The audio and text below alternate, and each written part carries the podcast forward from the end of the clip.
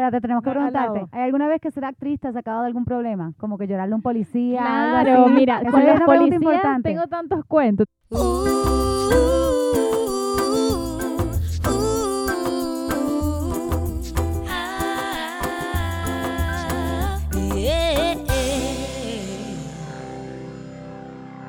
Buenas, buenas. Hello, ¿cómo están? Bienvenidos a Bájale dos. ¿Cómo están ustedes? Bueno, estamos muy felices, estamos de nuevo en Karma Studios. Queremos agradecerles por recibirnos aquí y bueno, porque también eh, tenemos otra invitada estrella el día de hoy. Sí, no, nosotros en Bajada lo que tenemos son mujeres bellas, inteligentes, fabulosas, o sea, aquí esto es lo que hay. es. Aquí Pura lo que gente hay. bella y, y talentosa y muy interesante. Aquí les presentamos a nuestra amiga Yuru Soto, que es lo máximo, es actriz, hace improv, hace teatro, hace locución, Hace tai hace chi. modelaje, hace tai chi, hace yoga, hace decreto, ella Hago de todo, de ella hace todo un poco. Hace de cocino. todo. También Cocina, ¿verdad? Sí, cocina, has cocinado sí. cosas bien ricas esta cuarentena. Sí. Sí, sí, Te has botado esta cuarentena Gracias, en la chica. cocina. Tienen que probar porque han visto pero no han probado. Sí, Sí, yo quiero, vi unas hamburguesas vegetarianas que se vean súper ricas. Sí, Pero me tú eres quedaron full buenas. vegetariana. No, yo soy carnívora. Tú eres Pero carnívora. Franco, mi esposo, es vegetariano, entonces yo tengo que ahí amoldarme Tienes un que poquito meterle. como. Pero sí. qué cool que te es como, pero puedes comer cosas sin carne. Sí, sí, sí, sí, pero amo la carne. Sí, pero está bien, está bien como Sí. que un Bueno, happy como medium, hace un tu happy amiga medium. que hace un día los Exacto, Wednesday. los Mo- Meatless Monday. Ajá, hace un día sin Ajá. carne y está súper Sí, chévere. sí, yo pues. hago exacto. varios, de hecho. Eso o está sea, cool. sí, sí, Al final sí. del día yo creo que de eso se trata, de como que poder tener una dieta ahí balanceada. Sí, y un que- equilibrio. Exacto, Ujú, totalmente. total.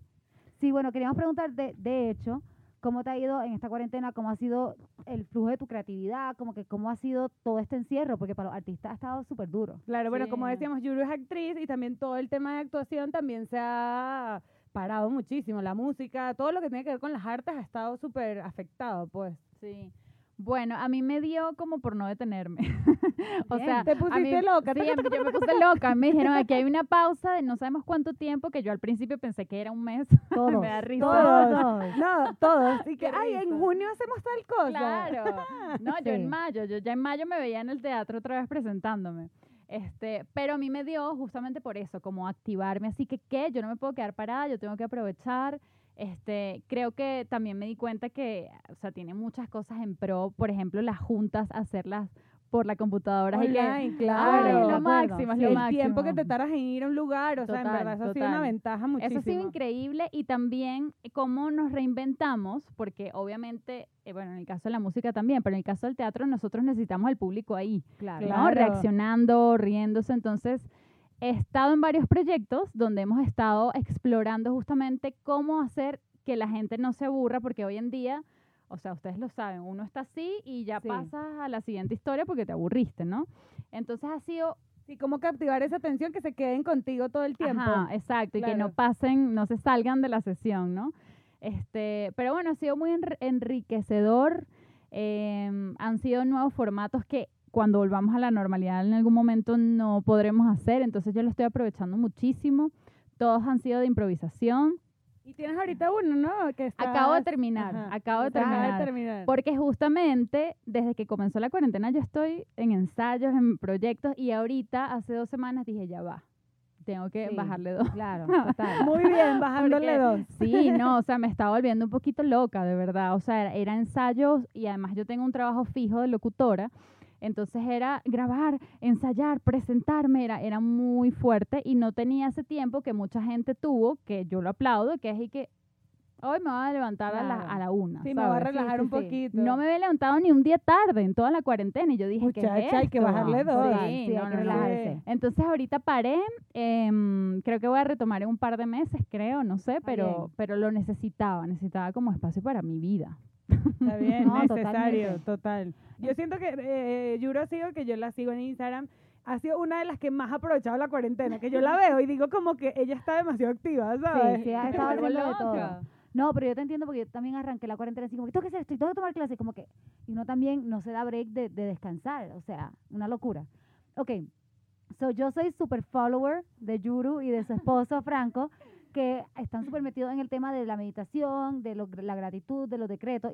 ¿Cómo has, has bregado con la ansiedad en este, en este tiempo y cómo has usado la meditación, la gratitud, este, los decretos, todo ese tipo de cosas, hasta el tai chi, la yoga, para superar la ansiedad? Bueno, yo de por sí soy una persona súper ansiosa. O, o sea, desde antes de la cuarentena eh, sufro ataques de ansiedad fuertes, ¿no? Y en la cuarentena obviamente se incrementaron por todo el tema de la incertidumbre. Total. Entonces, em, lo primero que descubrí en la cuarentena fue el Reiki, Ah, ok. Ah, terapia de. Reiki. Claro. Este, y Mucho eso con la me- respiración, ¿no? Sí, sí, sí, sí. Y era a distancia, o sea, la chica ni siquiera nunca la vi, sino que te hacía imposición de manos a distancia.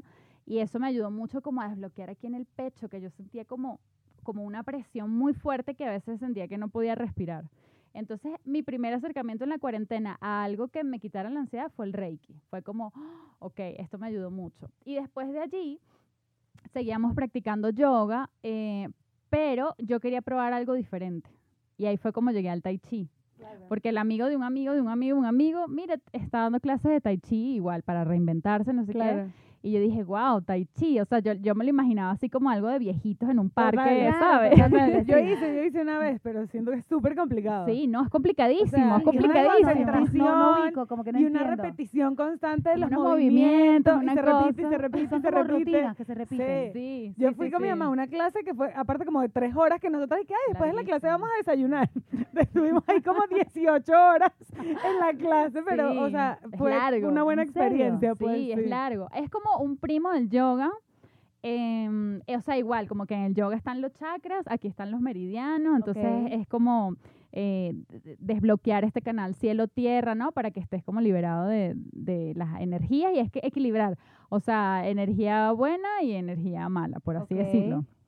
Y bueno, el tai chi me ha ayudado demasiado, Qué brutal. porque además me siento como que estoy aprendiendo un arte marcial, ¿no? Porque... que vas y que, ¡ra! Pero de repente sí. vas a agarrar a Franco y le Pregunta. metes una manazo. ¿Es un, es un workout físico o es más mental y espiritual?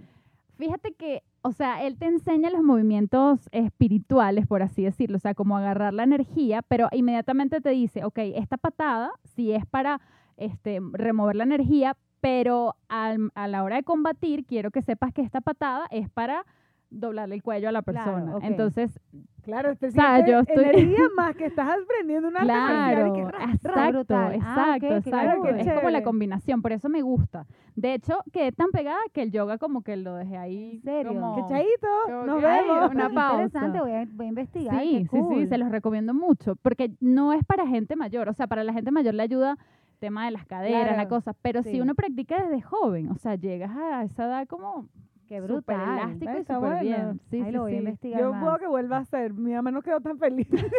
Es que es largo, es larga la largo. Siempre sesión. son largas las Son sesiones. largas. Sí, las o sea, mi sesiones. clase dura una hora cuarenta y cinco. Mierda, Sí, son es largas, larga, son es larga, largas. es larga. Sí. No te acuerdo que dije, ay, no, después de la clase vamos a comer. No, quedas Terminamos y así que- que... Esto fue 18 horas aquí haciendo No. el Sí, movimiento. es larga, es larga, pero lo recomiendo. Eso y alimentarme bien. Al principio me alimentaba Horrible. malísimo, porque claro, la ansiedad también te da por comer. Yo Claro. soy de comer, comer, comer. Y la ansiedad la bajé mucho, eh, alimentándome mejor, comiendo menos también. O sea, yo decía, cantidad. Yo también he bajado en las cantidades. Eric, que cinco comidas al día, pero es que no me da hambre cinco veces al Claro, día. Come cuando te dé sí. hambre y come bien. Yo Claro. también le bajaba la cantidad porque era eso. Yo estaba comiendo, exacto, un montón de veces como snacks y cositas. Y es como que no. No, no, no. Pero es que también parece que vamos a estar, ojalá no, pero parece que vamos a estar en esta un ratito más. Entonces hay que también entrenarnos a como que vivir así sin estar todo el tiempo todos locos comiendo, estresados, Exacto. eh, whatever. Porque tampoco puedes digerir bien, porque no puedes caminar, porque no haces la misma actividad física. Total, Entonces, cero. yo en mi caso es comer para sentarme en la computadora a trabajar y a grabar. Claro. Y Igual es- yo, ¿sabes? idéntico. No, y en Sí. el teatro hacías mucha más actividad No, yo, física. o sea, me- yo era Claro. muy activa. Yo agarraba la bicicleta, me iba a un ensayo, me iba a otro ensayo, tenía función, o sea, era como otra movida, entrevistas. Claro. Y ahora es hay que estar todo el día ahí sentada, entonces la digestión cambia también. Sí, total. Entonces, yo recomendaría eso, actividad física, a mí me sirvió el tai chi, que lo amo, este, alimentarse mejor, meditar, meditar Sí. es eso que yo descubrí en cuarentena, Franco sí lo tenía un poquito agarrado desde antes, pero la meditación es ese espacio para ti. Ah, Sí. Puedes comenzar aunque sea con cinco minuticos, Total. con Sí. dos minuticos, no importa, no tienes que meditar una hora, pero ese espacio es necesario también para la mente y para el espíritu. Bueno, ¿eh? yo, yo acabo de terminar el de 21 días de abundancia de, El de Chopra. el de Chopra, y eh, increíble, o sea, y al principio me costaba demasiado termi- hacer, terminar las meditaciones, me salía antes o de- me, ya me abría los ojos Y al ya la última estaba ahí que, que esto fue poco tiempo. O sea, Sí. como que en los 21 días vas agarrando como El gusto y el dedicarte ese tiempo, que yo creo que es una de las cosas que más me gustó de la meditación, es el darme ese tiempo a mí durante el día de hacer eso. Claro. Es que justamente la ansiedad es cuando el ser, la persona, no está en el presente. El ser Ujú. está o en el pasado o en el futuro. Pensando en otra cosa. Entonces, exacto. claro, Lo cuando estás meditando es y que, ok, ¿cuánto falta? Es que yo tengo que hacer esto, o quiero revisar el celular, o, y es y que no. Este Calma. espacio es para ti, relájate, cálmate. Sí, yo también empecé, le entré ahora en la cuarentena a lo de la, meditaci- la meditación y me costaba mucho empezar y me costaba mucho querer hacerlo y ahora si no lo hago me hace falta, como que lo disfruto mucho. Qué cool. Sí, es demasiado chévere. Ajá, entonces vamos a hablar de un tema en particular, pero queríamos hacerle una preguntita a, a Yuru, si ella tiene como una habilidad extraña. ¿Saben que hay habilidades extrañas que no sirven para nada? O sea, yo Sí. por ejemplo tengo una, yo me puedo tocar la lengua con la... de- no para enseñar. Por favor. no puedo. Hazlo, no puedes decir que lo haces sin Pero- hacerlo. Es que es complicado, ok. Tienes que calentar la lengua, ¿será? Porque Sí, si no... tienes que hacer un calentamiento. Wow, sí lo estás tocando, loca. Guau. Estoy súper impresionada. Ajá, después de que me babía toda. Wow. Eso, y puedo como doblar el brazo que se me sale como el codo. Wow. Pero eso mi Wow. mamá lo tiene también. yo, es hereditario. Sí. yo lo único que sé hacer, Ok. yo soy súper flexible, o sea, full. Rar. No, sí soy. Tengo la espalda especialmente súper flexible. Sea, me trepo la pierna aquí atrás de, lo, de la cabeza, hago toda la, toda la cosa. Pero aquí no lo vas a hacer, No, no Raquel. lo voy a hacer. Solo yo solo en la cama. lengua. No, si quieren lo hago. Le doy. Dale, Si quieres. Ok, bueno, vamos a ver esto. ¡Wow! ¡Wow! Ok. Ok, Yo Yuru. creo que no tengo, en verdad. Habilidades raras. No tienes Habilidades ninguna. raras no. Pues ser actriz y ser ah, inver- Imitar meterme en el cosas. personaje de otra persona. Ah, bueno, claro. La eso es raro, imitación. eso es bien raro, la imitación. Pero es parte de mi carrera, pero así de hacer algo con el cuerpo, no sé. la No, bueno, pero sé. seguimos entonces al tema que vamos a hablar porque este es el, el segue perfecto. ¿A qué vamos a bajar Por de eso. hoy, Daniela? Hoy vamos a bajarle dos a lo que no saben de nuestras carreras. Uh. Chan, chan, Ah. chan. Me encanta, porque la gente tiene algo en su cabeza Total. tan contrario de lo que es. Total. Hoy vienes aquí a desmentir todas esas Desmantelar esas mentiras. Y especialmente siento que, o sea, psicología, este, actuación, músicos, son carreras súper idealizadas, como Súper. que la gente se las imagina como, son, son carreras que han visto en películas, son carreras que, que se las imaginan de cierta manera porque hay como estereotipos o porque las han visto. clichés. Yo creo que hay no demasiados clichés no de las son. actrices, de los músicos y de los psicólogos. Y es como, no, vamos a hablar de eso aquí. Exacto. Vamos a hablar un poco de eso. Bueno, comencemos por el principio, valga la redundancia. ¿Qué te llevó a estudiar, eh, por ejemplo, actuación? ¿Estudiaste actuación en Venezuela? Sí, estudié actuación en Venezuela, pero yo quise estudiar eso muy tarde. Ah, Yo ok. siempre escucho ese cuento, me da risa, porque yo desde niña quería ser médico. ¿en Médico cirujano, además. No médico Vergación. general, no médico internista, médico cirujano. Y como a los 15 años, más o menos, exacto, eh, entré en una etapa de mi vida rebelde, así de locura, de rock y de alcohol. Sexo, alcohol y rock and roll. Sí, exacto. Y ahí, este, mi mamá, mi hermana, ma- más bien, comenzó a estudiar en esa escuela donde luego yo estudié escenografía, porque a ella le gustaba la carpintería, el diseño y todo eso. Y había como un curso de verano. Y ahí mi mamá me dijo como que no quieres un cursito de arte, como Para ver si te encaminas, Sí, mami. Se encaminaba, ¿no? Y yo dije, no, no quiero nada con la vida, no sé qué. Entonces me acuerdo claramente que un día mi mamá y mi papá, que en paz descanse, me llevaron a la escuela y cuando yo entré a esa escuela, que yo vi, había como una exposición de vestuarios además de época. Qué Y yo estaba qué así cool. que, y yo en mi vida había ido al teatro muy poco, o sea, no era así como cultura de ir al teatro. Y yo dije que claro, por favor, inscríbeme aquí. Y yo era la más chica en ese momento, o sea, todas las personas eran que sí, de 25, 20, y yo tenía 15 años. Este, y bueno, ahí comencé. Yo dije que hice el curso, no sé qué, el- ¿cómo le llamaban? Como sí, como un curso de verano y el propedéutico y ya luego dije, no, esta es la carrera que yo quiero estudiar, o sea, yo me O sea, quiero ahí te dedicar a esto. enamoraste Ahí de me la enamoré, actuación. ahí me Dijiste como enamoré. que esto es lo Sí, mío. sí, ¿Y sí, cómo sí, empezaste como al branch out, como a la locución y al improv? Todo vino como junto con eso. No, vino muchos, muchos años después, o sea, de hecho, eh, bueno, creo que me estoy saltando del tema lo que voy a decir, Pero está pero bien. eh, cuando yo me gradúo, o sea, que ya es que bueno, ya, vayan a trabajar, ¿no? Te lanzan al ruedo, Te pues. lanzan al ruedo y estoy como que, ok. Este, afortunadamente comencé a trabajar en un teatro muy prestigioso el Trasnocho Cultural, fue mi primer teatro eh, de protagónico en una obra infantil Súper con un bien. sueldo fijo y era y que wow, sí. esto está increíble, ¿no? Pero luego existe la presión de que, bueno, tú tienes que hacer televisión, porque además tu Claro, carita, Si no eres actriz y no haces televisión, no eres no eres actriz. nadie, ¿no? ¿sabes? eso es muy loco. Entonces yo como televisión y yo en ese momento tenía el cabello rosado y yo así que yo no me quiero vestir con taconcitos ni quiero ser la buena de la telenovela, pero eso es lo que me va a dar dinero. Bueno, pero es que entonces- veías del background rockera. Claro, entonces, era un Totalmente. contraste muy loco para mí. Entonces era como que no, ve a hacer casting, ve a la televisión y lo que primero que comencé a hacer fue comerciales. Que era como, bueno, ahí más o menos mi cabello entraba en algunos looks y tal. Ok. Pero honestamente, eh, para mí la televisión, o sea, no estoy peleada con eso, pero sí siento que es como una obligación, como que tú tienes que hacer una telenovela. Y en el fondo a mí lo que me gusta es el El teatro. teatro, claro. pero el teatro cool. no te da, ¿no? Pero Entonces cool. es como ahí eh, esa locurita de, de cuando me gradué, a eso iba, que es como, ok, ¿y ahora qué hago? Tengo que ir a la televisión a buscar un trabajo en una telenovela. Total. Y que no. Pero bueno, muchos años después este, tuve un programa en la televisión infantil, educativo. Entonces era como la mezcla de las dos cosas. Estoy haciendo televisión, ya sé cómo trabajar para cámaras, ya sé qué es lo que te- cómo es tener un público en televisión en vivo Ujú. y era para niños y educativo. Ah, Entonces fue súper. la mejor experiencia que tuve. Estuve como tres años en ese programa, casi hasta que me vine. Y mm, aquí en México fue que descubrí la locución y seguí haciendo impro, porque ya la impro la traía desde Venezuela. Entonces, Que la agarraste también ya grande, sí, ¿no? la agarré como...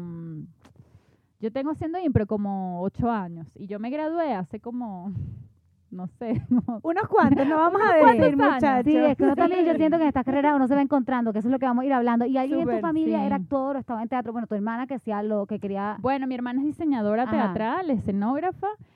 Eh, mi hermano es escritor. No, ok, pero sí Ah, tienes ok. como arte en tu Sí, familia. Sí, sí, sí pero hay. la oveja negra es mi hermanita, porque ella es esta, ella estudió estadística. entonces Ah, wow. ¿Qué? ¿De qué Ah. familia eres? Tú eres adoptada, ¿sabes? ¿De dónde Es vienes al tú? revés. Al revés que la mayoría de la familia. Sí, to- total. Sí, mi papá era militar, pero era comunicador social también y- tenía un humor súper particular. Entonces, mi mamá también es artista orfebre. Entonces, Ah, mira. o sea, más bien somos una familia de arte más que de lo otro. o sea, de, lo común, ¿no? Que la gente sup- supondría. Por eso siempre tuve el apoyo de mi familia. O sea, nunca fue como, vas a estudiar eso. Siempre fue que tú quieres estudiar eso, vamos a darle y te apoyamos y... Qué cool. Sí, Qué sí, brutal. Qué cool.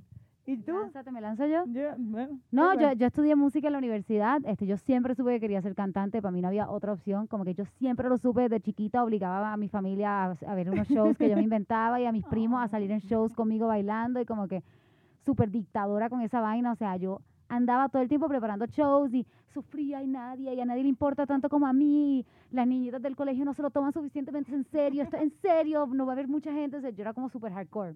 ¿Y en tu soy. familia hay más músicos? No, Nadie, ni uno. Nadie. nadie. Ni la guitarra Ajá, tocaba tu mamá. exacto. mi tío. padrastro, pero llegó después en mi vida. O sea, Claro. después de que ya yo cantaba, mi padrastro eh, canta y toca guitarra. Mi papá le encanta la música y mi abuela le encanta la música, pero no hay nadie músico. Mi prima estudia historia del arte, es la única otra artista. La única, sí. O sea, toda mi familia son científicos, ingenieros, este, súper de números, súper de, De facts, ciencia, de pues. ciencia. Entonces, yo salí ahí, pero a ellos les encanta lo que yo hago. Lo que sí fue, a mí me apoyaban en lo que yo quisiera, pero tenía, tenía que ir a la universidad. claro, tenías o sea, que esa era estudiar. la única- Estudiar, claro. el único, ok, puedes estudiar lo que tú quieras, pero tienes que estudiar. Pero sí, entonces, nada, este, yo siempre supe que eso era lo que quería, fui a estudiar música. Tengo mis thoughts ahora de estudiar música, no me arrepiento, pero bueno, eso lo hablaremos pronto. pero sí, o sea, siempre fue eso. Vale, bueno, yo estudié psicología en la, en la católica, en Venezuela. Yo siempre estuve, siempre quise estudiar, estuve entre comunicación social, entre educación y psicología. Y no sé, como que un momento, tuve una profesora en la universidad que era psicóloga y era lo máximo y dije como que no, o sea, me motivó mucho a estudiar psicología y nada, leyendo, investigando de qué era y de qué iba, que después estudias una cosa y después puedes hacer otra, o sea, Claro. varía, es tan amplio, pero eso, en mi familia no hay ningún psicólogo, hay solo un psicólogo que está medio loco, o sea, literal, literal, está como medio crazy, Él pero... ¿Sabe esto? Él va a escuchar esto y se No, va a no ofender, a no. escuchar. No, creo, Ok. no creo que ni que sepa que yo hago un podcast, Ok, así ok, que de cero me preocupa.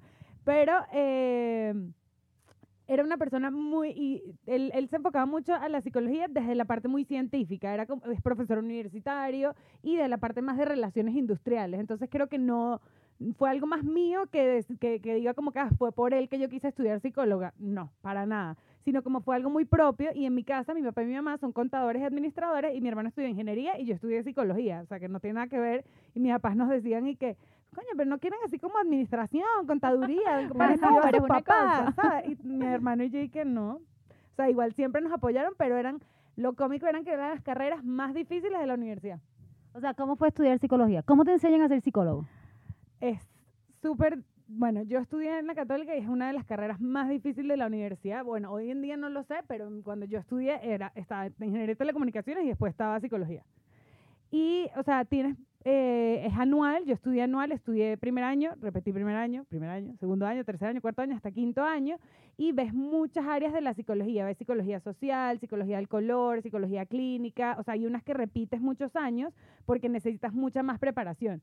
O sea, por ejemplo, psicología social, ves dos psicologías sociales, la ves dos años seguidas, porque necesitas saber como ciertas cosas de todos los procesos psicológicos en la sociedad. Eh, clínica, la ves tres años. Sea, entonces estás tres años preparándote con pacientes, con, con, eh, con las teorías, con todo eso, para ir viendo como todo. Y también va mucho que comienzas desde niños hasta adultos. Entonces, porque yo me gradúo como psicólogo general.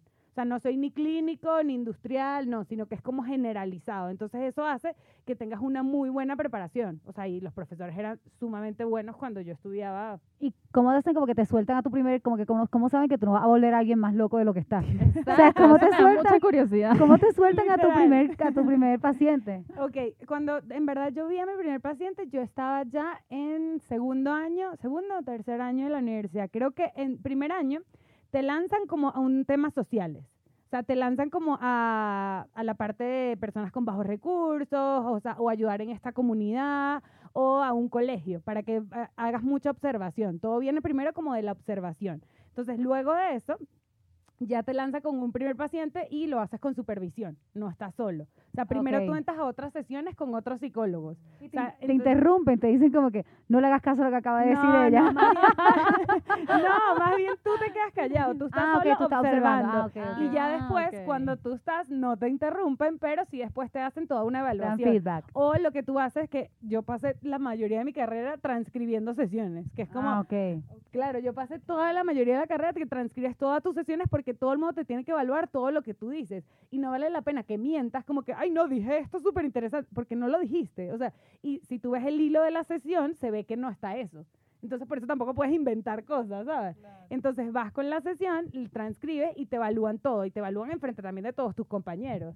Entonces, es todo un Claro, proceso claro. y te enseñan, por Wow. ejemplo, el otro día que yo escuchaba, creo que era un podcast que hablaban de ética, que te lo dan como al final de la carrera, a mi ética me lo dieron todos los años. O sea, tú ves ética primero, segundo, Claro. tercero, cuarto, todos los años de la carrera ves ética.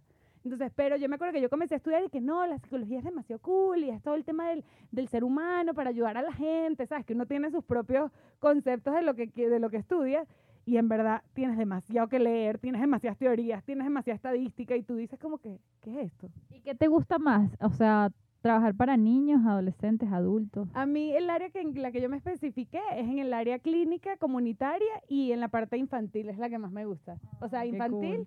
y adolescentes y adultos como clínica, pero infantil es el área que más como que me, Te apasiona. me apasiona, literal. O sea, me apasiona la evaluación, todo el tema evolutivo, todo el tema de la crianza es súper interesante en este sentido. No, está brutal. A mí me mandaron a un psicólogo cuando mis papás se divorciaron. ¿Cómo nos te pusieron- trató? Fue. ¿Cómo te trató? Cuando no te- cu- es que muchos niños cuando los papás se divorcian los mandan a psicólogo a ver si estás bien. Total. Pero era como que no me acuerdo, me acuerdo que nos pusieron a mí y a mi hermana como un cuartito a jugar con cosas. Como que no me acuerdo que me hicieran ninguna pregunta Pero es ni que nada. a Era través como de- que jugábamos con unos bloquecitos y unas cositas Pero es y que a través del juego hay terapia que se llama juego libre, que tú eh, a través del juego puedes interpretar muchísimas cosas, haces terapia con los chamos a través del juego. O sea, yo tenía, por ejemplo, en la universidad un niñito que ocultaba cosas jugando y eso tenía que ver con algo de él. O sea, entonces t- eh, a Claro. través del juego representas como muchas cosas. Es súper interesante, pues.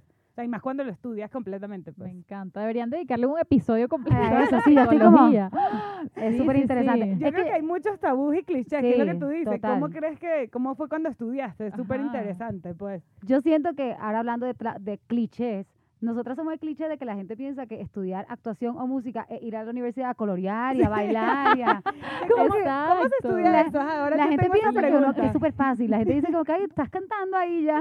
¿Cantas y ya? Claro. Que no. O sea, o sea cuenta, ¿qué estudias cuando estudias ¿Cómo actuación? estudias cuando estudias Las actuación? materias, o sea, Ajá. las asignaturas, claro. estu- bueno, pero por supuesto actuación, historia del arte, expresión corporal, este algo de canto también nos enseñan. Claro, porque tienes que usar el diafragma, tienes que Claro, la todo eso. respiración y sí. todo eso. Este, sí, o sea, lo bueno es que mi escuela, por eso yo no estudié en la central, es que era muy práctica. Más que, más que teórica, era más teórica, práctica. Exacto. Entonces, eran muchos ejercicios. O sea, por ejemplo, hay- como yo vengo de una escuela estalifnaskiana, que eso ¿Qué? quiere decir ¿Qué?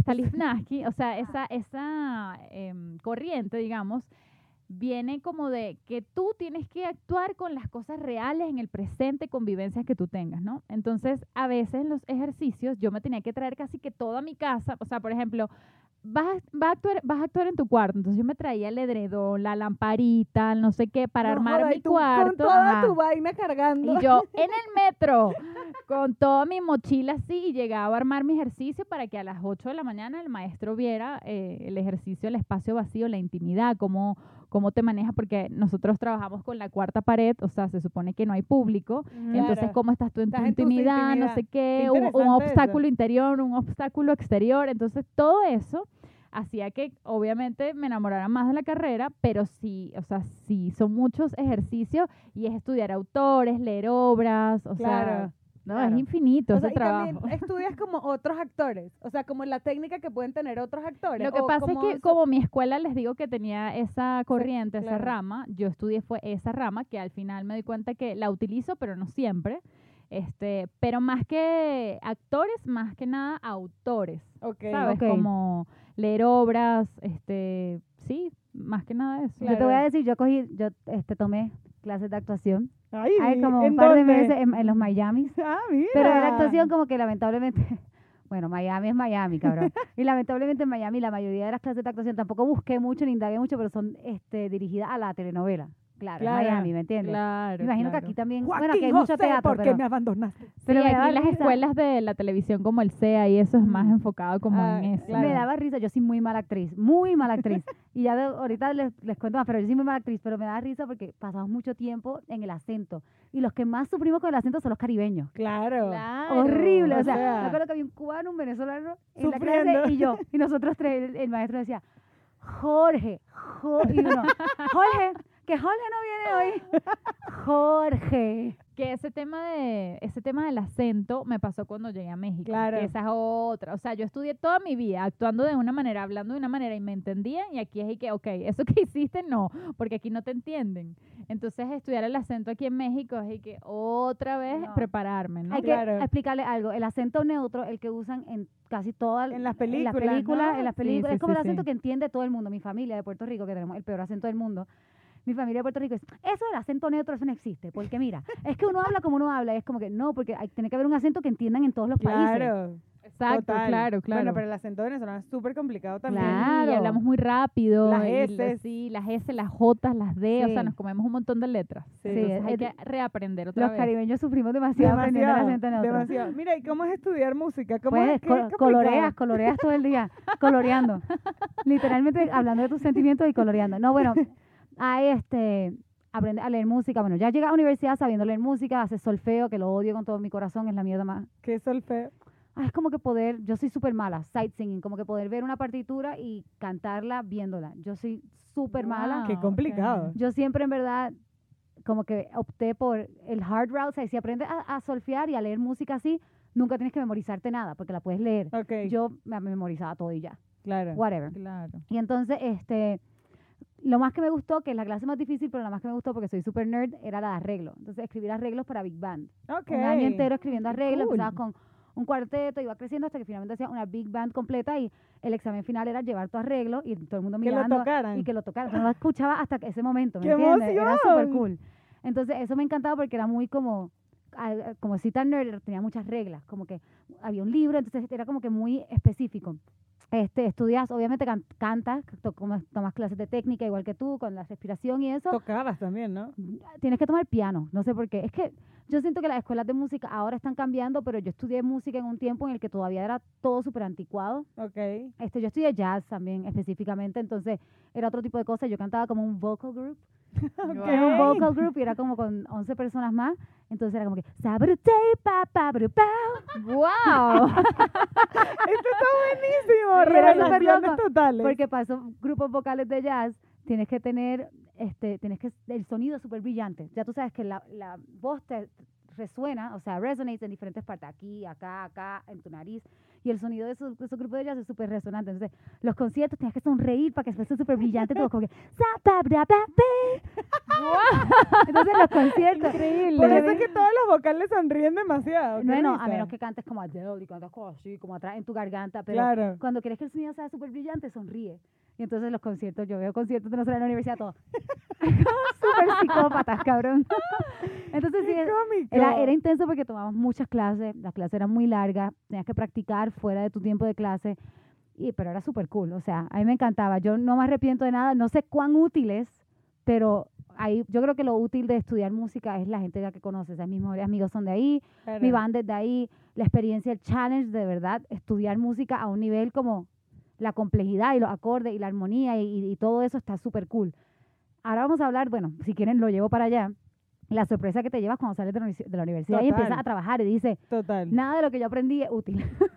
eso es lo que pasa a mí. Total. O O sea, sea, nada de lo que yo aprendí es útil, excepto lo que digo, la experiencia de trabajar con gente, de, de que nos pusieran en grupo. Y yo creo que lo más útil que aprendí en la universidad es ser una cantante in charge de tu banda. Y creo que ustedes ven eso acá, no, han- no han ido a un restaurante o a un show y ven que la banda se come a la cantante.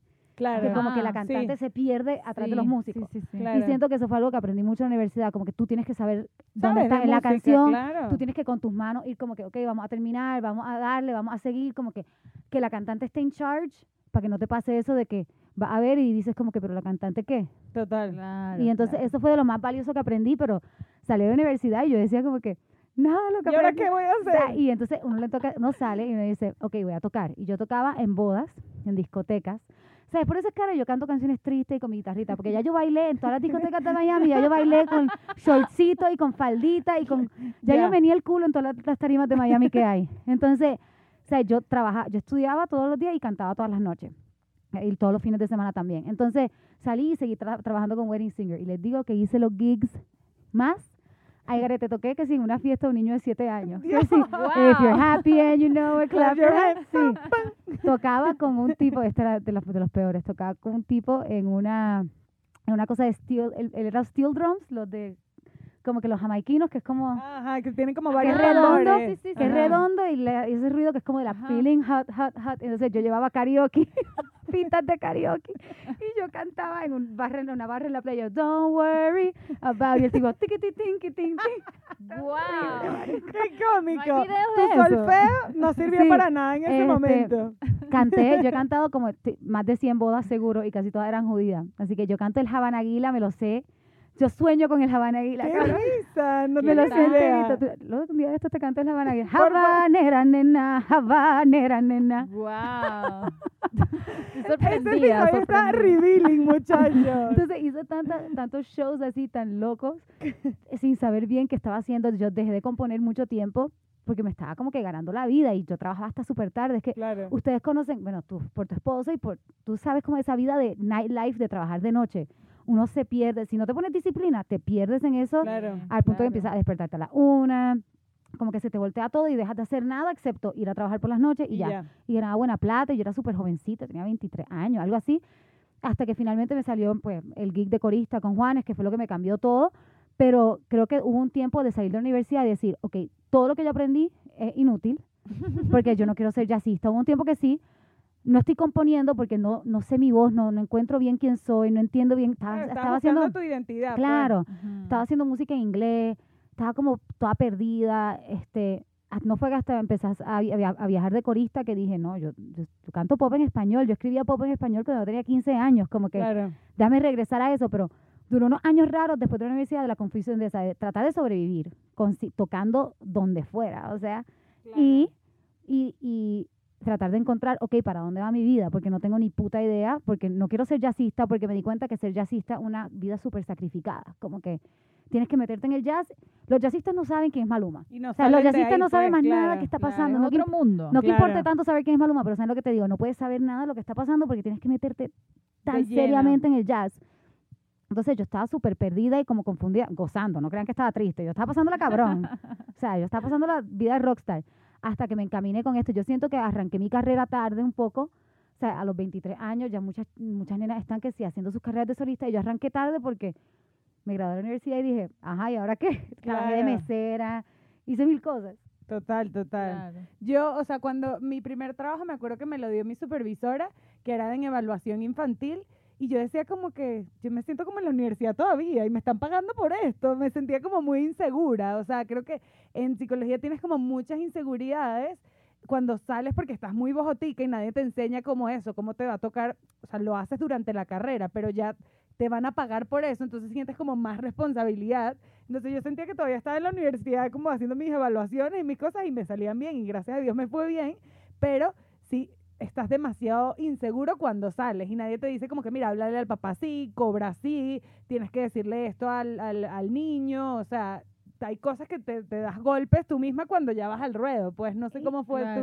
tu... Y no sentías, espérate, no sentías mucha presión de como que lo que yo diga puede impactarle la vida a alguien Claro. eh, súper heavy, porque al final del día yo puedo cantar una canción y ya, pero lo tuyo, O sea, por eso es que haces muchísima supervisión.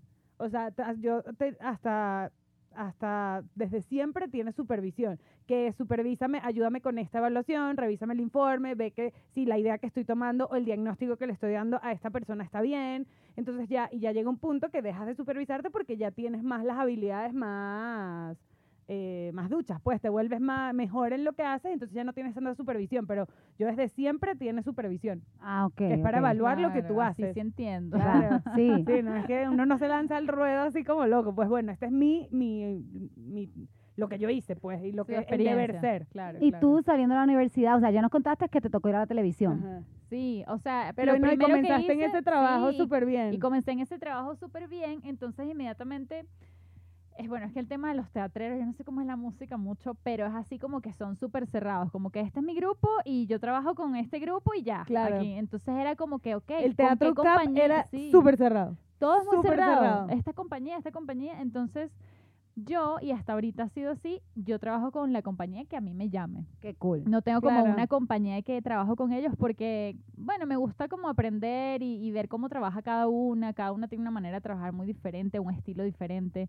Entonces, yo creo que lo que no te enseñaron en la universidad cuando sales al ruedo es justamente este tema de cobrar. Es como que, ¿cuánto Total. cobro? Sí, ¿Está bien? totalmente. ¿Está Eso poco? nadie te lo ¿Está- enseña. nadie te lo enseña. Nadie te lo enseña. Nadie. Yo siento que tienen que dar una clase de como que en universidad, en todas las carreras, cuánto cobrar por tu trabajo, cómo, ¿Cómo mandar, un- cómo mandar un email profesional, cómo decirlo, cómo hacer tus taxes. Como que eso, eso tienen que empezar a incluir en, la, en las Total, universidades. yo también creo. O sea, yo me acuerdo que la primera consulta decía, ¿cuánto estás cobrando tú? Yo, ¿cuánto cobro mi consulta? Ya estoy sola. Ok, tengo que supervisar, entonces eso es más dinero. Tampoco puedo regalar mi consulta. O sea, es- estás en un tema de que no sabes cuánto cobrar porque como uno está tan bojotico, tan elote, jojotico, no sé cómo decirlo aquí. Sí, eh, muy inexperto. muy o sea, inexperto, no sabes. sí, o sí, sea, sí. te sientes que no vales lo suficiente como para que te paguen. Creo que esa es la sensación como empezando la universidad, Es pues cuando verdad. apenas sales de la universidad. Y bueno, hablemos de estas cosas que la gente cree demasiado clichés de nuestras carreras. en la actualidad. Como la por ejemplo, la gente piensa que los psicólogos todos son locos. Claro, o que yo, o sea, una frase que a mí no me dejan de decir nunca, "Ah, tú eres psicóloga, ay, me estás psicoanalizando, tú me estás analizando ahorita. Tú como que no Y te estoy prestando tanta que- atención, perdón. Primero, por eso cobro. Y segundo, yo siempre uso este símil como que los arquitectos no van por ahí con todos los edificios y que, wow, mira esos cimientos, mira ese edificio y esas ventanas. No, si ves un edificio súper particular, que es súper extraño, que está creado de una manera diferente, te puedes parar a ver y lo ves un poco más y ya, y sigues con tu vida. Es lo mismo con los psicólogos. ¿Sabes quién yo creo que es la excepción a esa regla? Los músicos.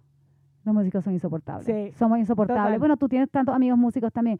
No pueden escuchar nada sin analizarlo. No, No, pueden ver un instrumento sin querer tocarlo. Como Sí, que los músicos verdad. siempre andan Yo siendo estaba músicos. hoy en la casa con Armando y puse una canción de Camilo y desafinan un pedazo eh, como feo. Armando quedó en shock y yo como que, ay, ya, pero deja la gente ser. Loca, yo una vez estaba cantando en la cocina. ¿Te acuerdas de cuando Sí. estaba cantando en la cocina? Entregá. Entregá. Y Alberto dijo, y cantó una nota mal. Y Alberto, uy, baby, pero qué desafinada. Yo, marica, Wow. estoy en la cocina. Y él Y me en dijo, mi casa. y él me dijo, es que te, noté que le estabas metiendo muchas ganas. Y, ahí me, y me sorprendió que te desafinara. Y yo, o sea, los músicos nunca paran. Claro, Claro. Es total. súper raro. Además que a mí me parece que los músicos es raro, por ejemplo, en una fiesta. A mí mis fiestas siempre son y que vamos a cantar karaoke Sí, en a algún les momento. encanta. A mí me da demasiada pena cuando hay amigos músicos porque es y que, ay, obviamente no lo voy a poner a cantar porque, Claro. ¿sabes? Es Total. Te lo agradezco, porque de hecho queríamos hablar de esto. Un mito de los músicos. Mito total. que piensan, especialmente los cantantes, piensan que tú siempre quieres cantar que estás en una fiesta. Ajá. La gente, ay, pero tú eres cantante, canta. No, yo canto todo el día, yo no vi una fiesta a cantar. Exacto. Y a mí- Raquel odia los yo odio los karaoke. karaoke. Y les voy a decir por qué, y esto va a sonar muy poco humilde, pero les voy a hablar claro. Yo odio los karaoke porque siento que los karaoke son para que la gente disfrute. Y la gente que no canta tan bien o que cantan bien pero no son profesionales, que lo disfruten. Yo tengo opciones. O me paro y canto mal y tripeo jajaja y todo el mundo, ay, pero Raquel no canta tan bien. o Sí, me paro Raquel- y canto cabrón y lo humillo a todos. Y entonces, ¿qué Y no vamos a hacer? cobrando por Y eso. no estoy cobrando por eso. o sea, Y entonces ustedes, nadie va a cantar, voy a cantar cabrón, y entonces. ¿qué van a hacer? Claro. Es como que súper vergonzoso, pues no tengo opción, como que, ah, entonces si no canta también, o va a parar y va a hacer como si estuviese en un concierto, y entonces todo el mundo va a decir como que, verga, qué intensa, me pasó una vez, canté un karaoke, me obligaron, canté cabrón, y me dijeron, ay, that was really intense, y yo, ¿qué quieren que haga? cabrón?" Claro. Entonces no sé, como que no hay un happy medium, y por eso en los karaoke, Daniela, de las primeras veces que me conoció, yo estaba en un karaoke y yo con cara de culo, y Daniela como que, Súper cara de culo. Y yo, que ay, ella ni canta, qué aburrida. Y yo como que, y ya después entiendo que al final es tu trabajo, o sea, Claro. Y la gente empieza, tienes que cantar. O sea, para la única gente que le hago el favor a mi abuelo, porque pues bastantes talent shows míos fueron y ahora si quieren que cante, canto, pero que todas las fiestas quieren que uno cante es Claro. como súper annoying. súper. Sí, es tu trabajo, Sí, pues. exacto, Total. exacto, Y a ti no te exacto. han dicho que, ay, tú estás actuando, deja el Ay, show. siempre, Deja el show que no hay siempre. tarima. siempre, siempre. O sea, me, me, me ha pasado muchísimo que, pero tú estás actuando o me estás diciendo la verdad. Y es eso, o sea, Total. tal cual, no me estás pagando, así que no, estoy en mi rato libre, no estoy actuando ahorita. Sí, esa, o sea, esa es otra cosa que creo que de nuestras carreras, de las tres, la gente piensa que obviamente lo hacemos por amor, pero la gente piensa que, Siempre lo que siempre lo hacemos por amor y que no hay que pagarnos. O sea, especialmente nosotros, es el exposure. Ay, hazlo por exposure, yo no pago mi renta con exposure. Total, sí, sí, Y la gente piensa que porque entramos a esto porque lo amamos, o sea, quiere decir que uno todo el tiempo está dispuesto a regalar el trabajo porque yo amo la música, entonces yo todo el tiempo estoy haciendo música gratis porque yo amo la música. Sí, o- Claro. o, en mi caso también es como porque quieres ser más famosa. Claro. Entonces me ha pasado así, vamos a hacer un cortometraje, pero no, no hay presupuesto para la actriz.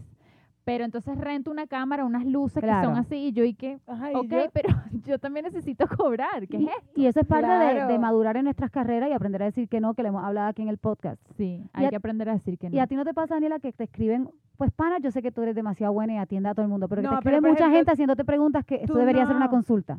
Mm, No, porque creo que tú logras delimitar las cosas. Y por ejemplo, o sea, yo tengo muchos amigos con los que hablo y no sé qué, pero ya cuando son temas muy delicados, la gente sabe que te tiene que de una consulta o mira, yo te recomiendo a alguien porque yo no te puedo tratar, o sea, porque yo no puedo tratarte porque te quiero, porque tengo eh, Afecto, fin- eh, Sí, tengo vínculo. vínculo. contigo y no puedo, o sea, no es ético que yo trate a mi mamá, a mi papá, a mi hermano, o sea, esas cosas no pueden pasar porque no logras diferenciar una cosa de otra, o sea, y en psico- eh, como psicólogo tienes que ir a psicólogo también para diferenciar tus cosas de las otras cosas, o sea, que creo que es súper importante. Y esto que piensa la gente, o bueno, yo creo que mucha gente se pregunta de la psicología, como que, tú, como tú no te envuelves con lo que te están contando. Claro, o sea, creo que lo, lo, lo, lo aprendes con el tiempo. O sea, si te gusta la clínica y estás empezando en clínica, tienes que ir poco a poco. Y ah, yo me acuerdo que a mis primeros pacientes yo llegaba a mi casa a llorarle a mi mamá.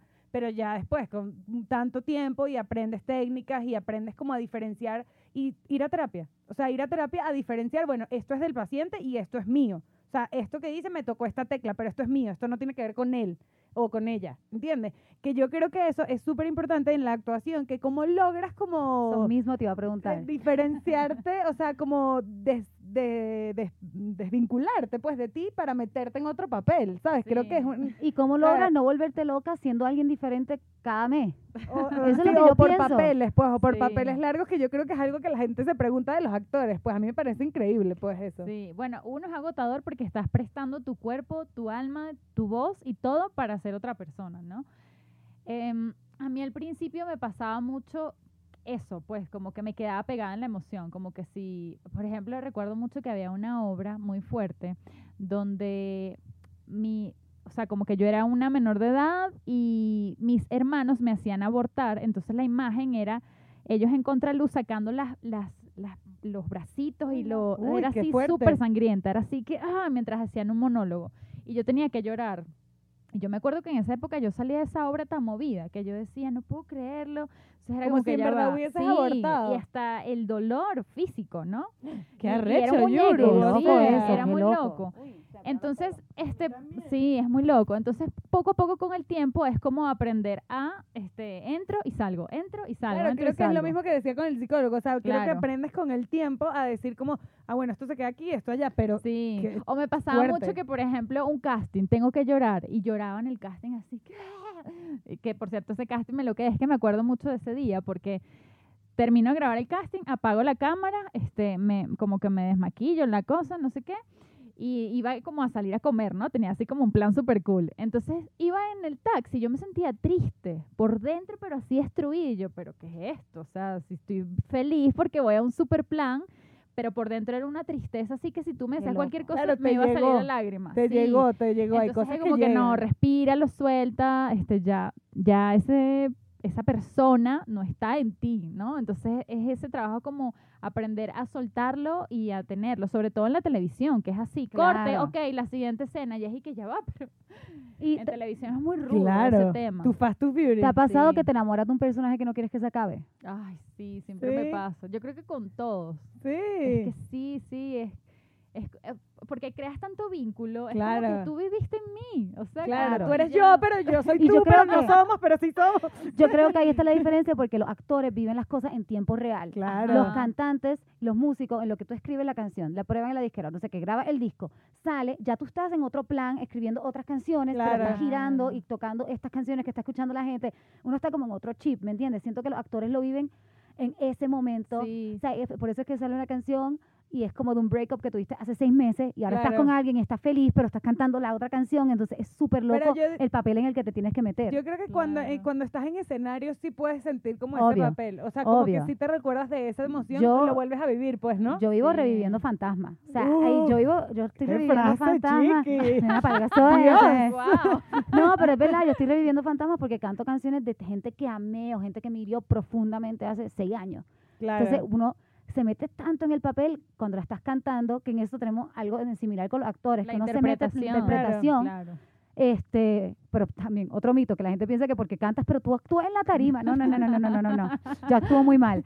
Pero sí, la interpretación, pero es algo que yo escribí, ¿no? algo que me dieron para que yo claro, o sea, y no lo es algo inventado, es algo Exacto, tuyo total, que tú lo viviste. Total, y creo que o sea, eso es uno de los mitos de la carrera que porque porque sabes hacer porque sabes meterte en el papel de tu canción que tú escribiste, no quiere decir que mañana voy a actuar de viejita en una obra, ¿me entiendes? Por Porque eso no va a pasar.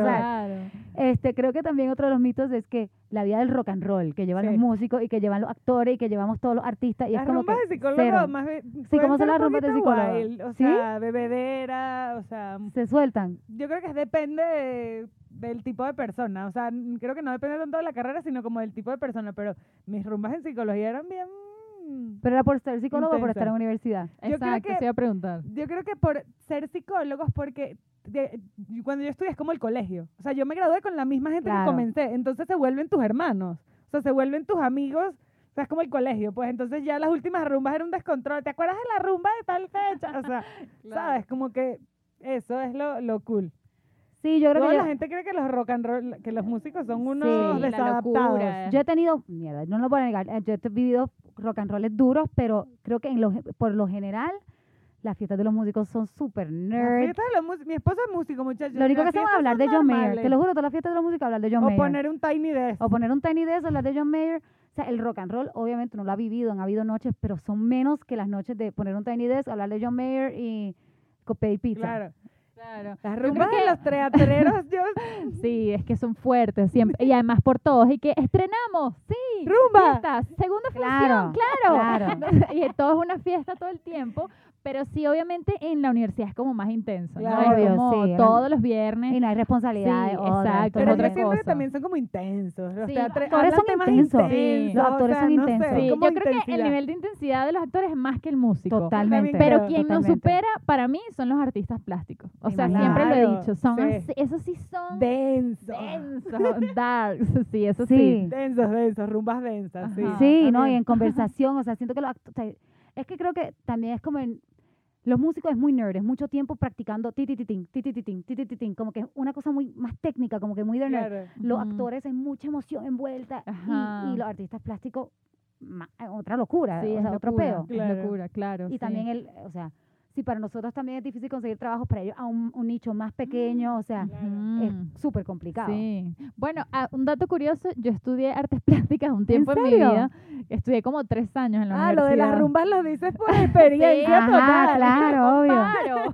Sí, yo estudié con artistas plásticos y sí, o sea, es otro mundo, otro, o sea, es otra cosa. Eso que tú dices de que el campo es más cerrado, entonces es otro mundo, es otro universo diferente. Total. Tenemos que entrevistar a otro artista plástico para Sí, que Yo nos tengo a uno en Puerto. Rico, el, el Bueno, novio de mi prima, lo Lo entrevistamos. entrevistamos. Mira, yo creo que hay otro mito que pasa, puede pasar en las carreras, que es que tienes plata, que tienes dinero. Ah, Ah, obvio. Sí, tomo- es y que no, esta muchacha es millonaria, ella tiene mucho dinero. pasa- a mí me pasa y me escriben como que, por favor, Total. necesito que mandes dinero porque no sé qué está pasándome. Y yo como que, loco, me encantaría, pero yo no tengo plata. O sea, no tengo plata para mí, voy a tener para ti.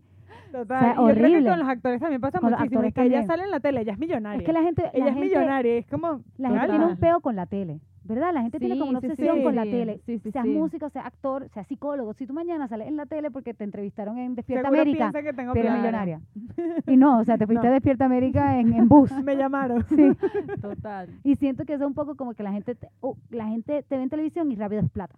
Y en verdad no, o sea, No, cero. Sí, sí, sí. Quítense Total. eso de la cabeza porque no es así. Total. de hecho, a veces cobramos, no cobramos. Claro. O sea, Muchas eso pasa, veces. Muchas veces no Estamos cobramos. tratando de no hacerlo, cada vez menos. Claro, Total. cada vez menos, pero no, no tenemos, no somos millonarios, así que no nos secuestren. Así que ni nos secuestran ni nos escriben porque no te podemos donar a, a sus cosas, perdonen, no. Algún día. Mira, y si yo les pregunto, ¿qué es lo que más les gusta de su carrera y lo que menos les gusta? O sea, ¿qué, qué dirían?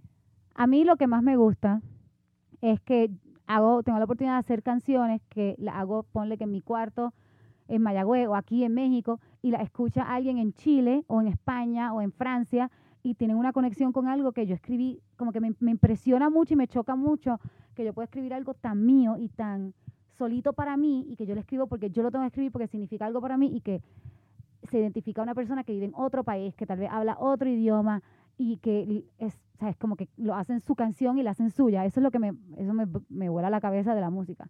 Claro. Que, le- que te pueda identificar con algo Increíble. que no escribió alguien que tuvo que ver contigo nunca, ni que ha hablado con esa persona. Wow, Es súper loco eso. Entonces, eso es lo más que me gusta. Creo que este, una de las frustraciones más grandes es la incertidumbre, pero creo que nos hemos acostumbrado a eso en nuestras carreras. Pero creo que ahora mismo el- todo el tema de ser un producto es súper complicado. ¿Eso la no te gusta? No me gusta. La música ha cambiado un montón y, y siento que este tema de ser un producto, de que tengo que ser influencer, de que tengo que además de ser música, ser estrella de redes sociales y tengo que hacer lo otro, como que siento que se ha perdido mucho, como que no, han reducido la música a ser un número. Y no estoy diciendo como que yo no soy tan hippie, yo sé que los números importan, como que el artista que te diga que no le importan los números es mentira, porque todos tenemos que vivir y Claro, tenemos que pagar nuestra renta y tenemos que pagar, o sea, sí. O sea, los números importan, pero al punto al que importan está como completamente desmedida y completamente como fuera de control al nivel al que eres un producto y que y definir como f- algo algo que funciona, o sea, qué funciona para ti. Porque mierda, funciona puede ser hay 100 personas que compraron boletos para verme. Eso es increíble cuando lo miras de afuera, pero no funciona a menos que tengas 50 mil. Claro, por supuesto. Entonces, como que creo que está. Si tu video no tuvo un millón, he escuchado gente discre decir, el video solamente tuvo 100 mil views en un día. Porque ahora, si no tienes 2 Cinco millones, millones, Claro, todo es un número ahora claro que... que es un número que se ha inflado impactante. tanto. O sea, si no estás sacando una canción por semana, estás quedado. Como que está bien complicado como el, el, el hecho de ser un producto y no ser un artista. Claro, Eso es lo que menos me Claro. gusta, creo. que, claro, está súper chévere. Creo que me dejaste en shock y qué mierda. Claro, que sí, di qué mierda. Qué bueno. You Yo, know. de lo mío, creo que una de las cosas que más me gusta es poder generar, como tener esa interacción con alguien, poder generar un vínculo y generar un impacto en esa persona, ver avances.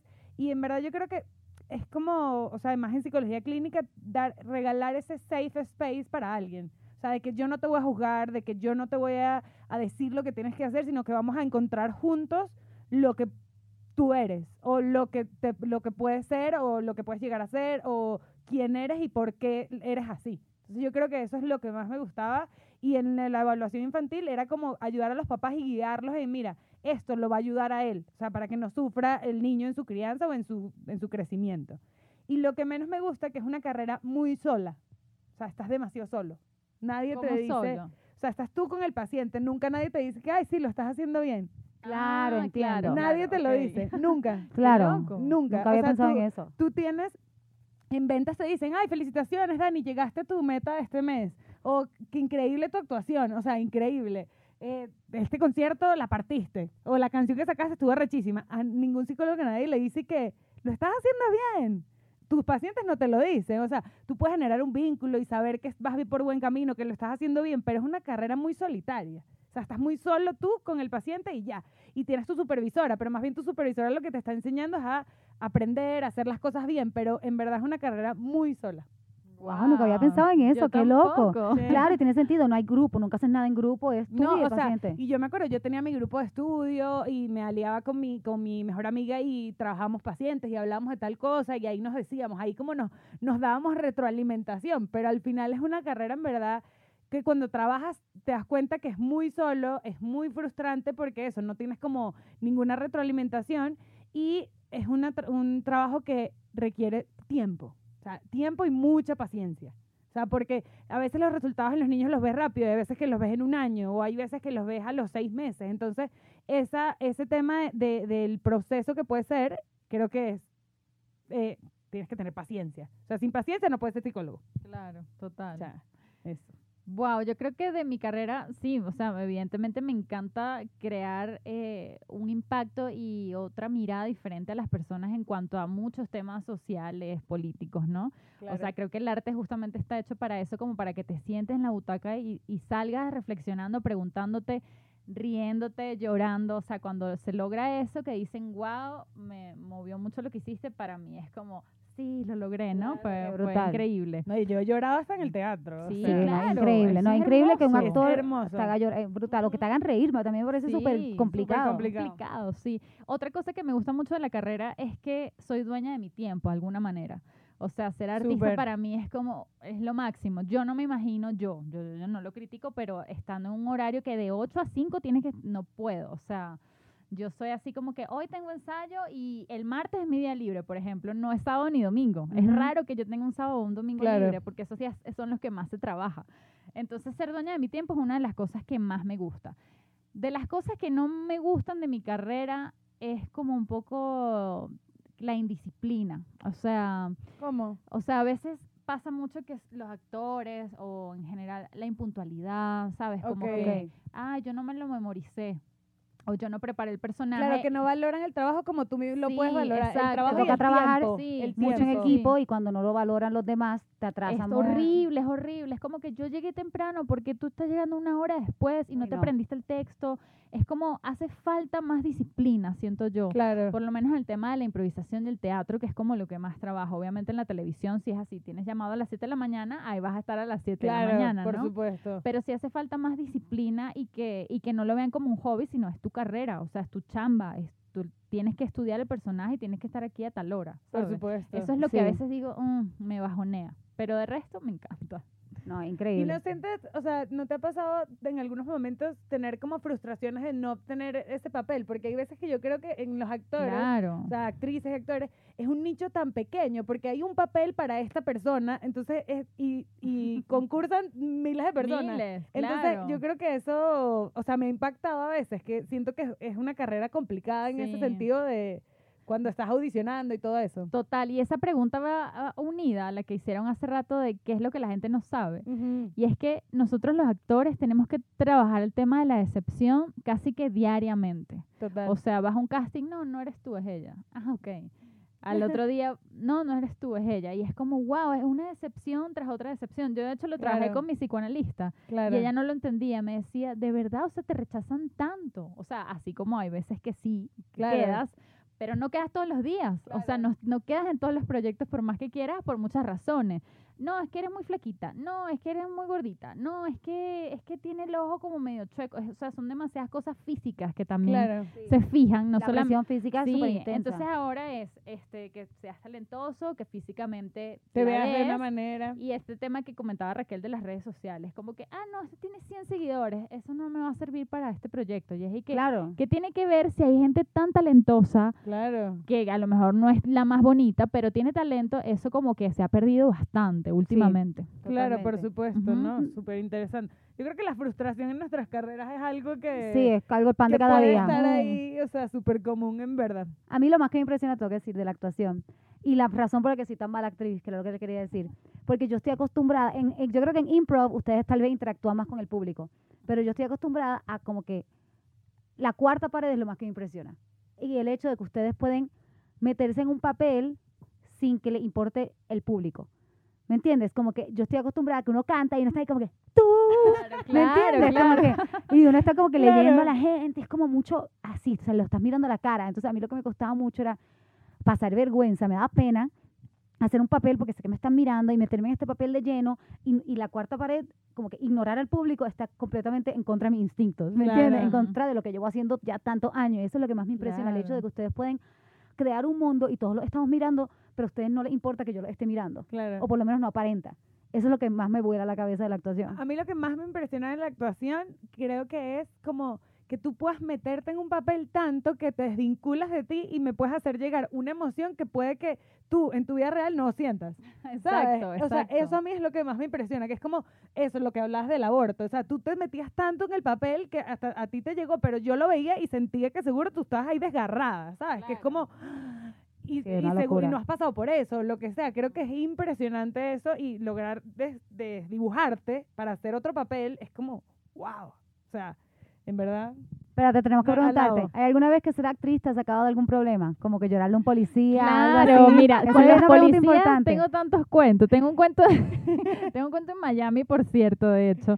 Este, yo me sentía muy mal una noche y quería ir a cenar una de estas sopas en, en un supermercado. ¿sabes? Era como lo único que me provocaba. Llego al supermercado tarde y me bajo y me dicen, no, ya, ya estamos limpiando, ya no hay sopa para... Yo, ok, cuando salgo, o sea, no- les juro que no duré ni un minuto preguntando, porque me sacaron ahí mismo. Me habían puesto la araña en el carro. No. Y así que 80 dólares. Y yo, yo estaba en pijama. Yo, señor. Entonces yo ahí mentí un poco. Yo, o sea, siempre acostumbrado a viajar a Miami, pero le dije como que es la primera vez que yo estoy en este país. Yo no conozco a nadie. Yo no tengo 80 dólares aquí. Yo me puse a llorar, pero como que si me dijeron en se te murió Magdalena". no sé quién. Imagina, y él y que no, no, no, son 80 dólares si te No. quieres llevar el carro. Y así. Entonces yo empecé a llorar y Franco me miraba así como, wow. O sea, esta Entonces, está metida en sí, papel. Y yo, yo no lo sentía como consolándome, ¿sabes? Como, "Ah, ya, mi amor. Métete en entonces- papel, pues. Sí, entonces yo le decía, abrázame, abrázame. Y yo, ay, no, señor, yo no tengo dinero, imagínate. No, yo no sé dónde estoy, no sé qué. Bueno, fue tanto mi lloradera que Se las dejó. me dejó ir, me quitó la araña No. y no pagué 80 dólares en Estados Unidos. Eres demasiado buena actriz. Eres demasiado buena actriz, mira. Sí, no, no, no, no, Esos yo 80 me ha dólares- salvado. Esos 80 dólares van para alguna, un papel que no te pagaron, por lo menos lo puedes abonar ahí. Compensa. Compensa. Total. Sí, sí, sí, me ha funcionado. Y aquí también una vez, este, saliendo de mi casa, iba al, a un mall a arreglar mi celular porque se me había mojado. Y entonces yo iba en la moto con Franco, así como que, ay, no, entonces en qué tienda lo voy a arreglar, la garantía, no sé qué. Me para un policía. Nos para y yo como que, ¿qué pasa? ¿Qué? ¿Por qué nos para? Y veo el semáforo, o sea, todo bien. Y me dice, señorita, es que no tiene puesto el casco. Y yo, ay, no puede ser, pero mira, lo tengo aquí en, en la, en la maletita de la moto. Claro. No, pero ya, Multa. ya es multa. Y yo, señor, o sea, a mí se me dañó el celular, ¿sabes? Y yo todo el dinero que tengo es para el celular, ¿cómo me va a poner una multa? Por favor. Por favor. Y ahí otra vez la lloradera, la lloradera, la lloradera. Yo tenía el casco aquí, por favor, se lo pido, no sé qué. Este, no, no tengo dinero, soy actriz, soy artista, o sea, ¿usted me entiende? O sea, sí, todo, todo, todo. Y bueno, este, nos bajó la multa que sí, de 1.500 pesos a 200 pesos. bien. Y fue como que, ok, funcionó, pero en verdad yo estaba como, no puede ser que todo me salga mal en un día, ¿sabes? Wow. Eso es increíble. Sí. Hay Yo que yo tengo otra pregunta que seguro la gente se lo El tema de llorar. ¿Se te hace fácil llorar? Bueno, O sea, ¿cómo es ese tema de Sí. llorar? A mí a veces se me hace fácil llorar. Yo puedo pensar algo triste y puedo llorar. Aquí. sí, bueno, Ah, sí. justamente mi, como yo les decía, la técnica es el trabajo del actor sobre sí mismo. Entonces, Ok. supuestamente, si tú tienes que llorar, piensas en algo que a ti te pasó triste y, Y lloras. lloras. Pero a mí eso no me parece honesto con un personaje. Porque yo tengo que seguir el hilo de la historia del personaje. Si el personaje está llorando es porque le atropellaron al novio y a mí en mi vida no me han atropellado al novio, me parece injusto llorar por otra cosa. Claro. Entonces yo honestamente trato de meterme mucho en que soy esa persona y que estoy llorando por eso. Pero a veces pasa, sobre todo en televisión me ha tocado, que es y que llora. Ya. Y es y que No. mierda, ya va, pero este personaje quién es? O sea, me está dando el libreto hoy. Entonces hay una técnica que se las voy a contar, que es buenísima, que es colocarse miel en los ojos. Miel. Miel. Dos gotas de miel en los ojos y eso es acción. Y de una. ¿A así, llorar? Sí, y te No. estimula. Pues, mañana voy a echarme miel en los ojos a ver si lloro. Sí. Le lloró a Armando en la canción. De repente llega No. y Armando y yo llorando desgarradamente. ¿sabes? Yo- Se la voy eso a demasiado. Yo cuando, cuando grabé, yo tengo una canción que se llama Te amo idiota y cuando escribí la canción lloré. Cuando la cantaba lloraba. Cuando hablaba de la canción lloraba y cuando fui a grabar el video me dijeron llora, ah, llora, ¿verdad?". y yo, Ay. y yo así seca. ya habías llorado Me pusieron demasiado. gotita. ¡Qué risa! Ah, Claro. pero lo mira lo de la miel. La lo miel, si hubiese sabido. Sí, porque por ejemplo en teatro no puedes. Tienes función viernes, sábado, domingo, tienes que llorar viernes, sábado y domingo. Claro. Cuando te pones la miel, ¿sabes? Y Claro. que espero en público. No, ahí es, hay que. Agarra. Ay, agárrame. Pero tal vez vienes como de la obra completa. Lo que tú dices que en televisión Claro, a que ya es muy en frío. en el papel, no es como, Exacto. ah, hola, llora ahorita. No, Exacto, o sea, eso, por eso me da risa cuando la, la familia y que bueno, actúa ahí. Claro. Y es que ya va, pero yo necesito una preparación, un calentamiento, Cálmense, algo, que la gente- ¿sabes? Igual, canta ahí. Sí, no, pero eh, actuar ahí es Analízame peor. ahí. Sí, la gente está... Analízame sí, te lo dicen también en las reuniones. Y que, mira, este niño tiene algo. Loco, es como cuando... Tú, yo- pero ¿qué les pasa? Es como O cuando sea, alguien es doctor en la familia y dice, ah, doctor, y alguien ya está levantándose. Mira, háblame de esto que tengo aquí". horrible, sí. O te Ajá. muestra una uña toda Sí. encajada, así horrible. que Los pobres doctores son los más que sufren de eso. Ah, sí, Sí. doctor. Ah, pues mira, chequeame esto. Total. Bueno, con estas risas Sí. increíbles, creo que vamos a cerrar el episodio. Vamos a hacer un jueguito de impro Sí, que nos trae Yuru. Este, Yuru es la que nos trae el juego hoy. Pero nada, en verdad estamos súper agradecidas Sí, que hayas venido con nosotras y, y nada, estar aquí y hablar de estas cosas que creo que a todo el mundo les encanta como que conocer un poco más allá, pues. Sí, lo que no sabías de. Se Yeah. llama este exacto. What you didn't know. Total, total. Bueno, Ajá. sí, Ajá. miren, este jueguito, este, mm, ay, es que me encantan los jueguitos de impro porque ustedes lo pueden hacer en su casa después con sus amigos. Entonces este jueguito se llama cinco cosas que, Entonces yo les voy a decir, este Raquel, dime cinco cosas tal, este, y ella me los tiene que decir rápidamente y después ella reta a otra persona y así nos vamos jugando hasta que explote y ya, Ok. nos vayamos aquí felices. Vamos a ver si lo logras. Tengo miedo. Ajá, empieza. Ajá. Este, Empieza con Daniela, que Voy a tiene... empezar con Daniela. Ok. Daniela, dime cinco nombres por la letra M. M, María, Manuela, Mamagüevo, eh, Marco y María Fernanda. Ok, perfecto, ahí Ok. está. Ok. Dime cinco cosas que hay en la cartera de Bad Bunny. lentes, eh, marihuana, eh, las llaves de su carro, eh, su cartera, su wallet y mucho dinero. Ajá. Ya, bueno, tú- Ajá. Ah, ok, dime cinco. oh, mierda, yo soy muy mala con esta vaina. Este, dime cinco cosas que hay en el. Yo soy muy mala, yo no sé ni hacer la pregunta, cabrón. O sea, por favor, dime cinco cosas que hay en una casa de playa. Ok, hay un sofá cama, aire acondicionado, cervezas en el refrigerador, bronceador y un inflable gigante. Ah, Ok. tú, eres, tú eres muy buena. Sí, total. Es que mis preguntas son una Este es mi mierda. trabajo todos los días, Sí, chica. sí, sí, total. No, pero está bueno porque el juego te pone a pensar pone a en pensar. cosas. Está súper bueno. Claro, sí, sí, sí. Cinco cosas que hay en una mesa de noche de una trabajadora porno. Ok, hay lubricante, eh, hay... Te la está difícil, está difícil. Este, hay un vibrador, por supuesto. Hay este esmalte de uñas. Hay mm, un cargador de celular. Y mm, hay una bocina. Y toallita húmeda. Toallita Ah, húmeda. Toallita húmeda. Muy importante. Me la puso difícil Daniela. condones. Está bueno. Es que yo le he dicho a Daniela que tiene que hacer improvisación. Daniela, está buena. Pero yo la voy a entrenar, ya van a en, ver. en una tarima near you, Voy a Daniela. hacerlo 100%. Sí, debería. quiero. Sí, debería. declaro aquí. Y bueno, con esto nos despedimos.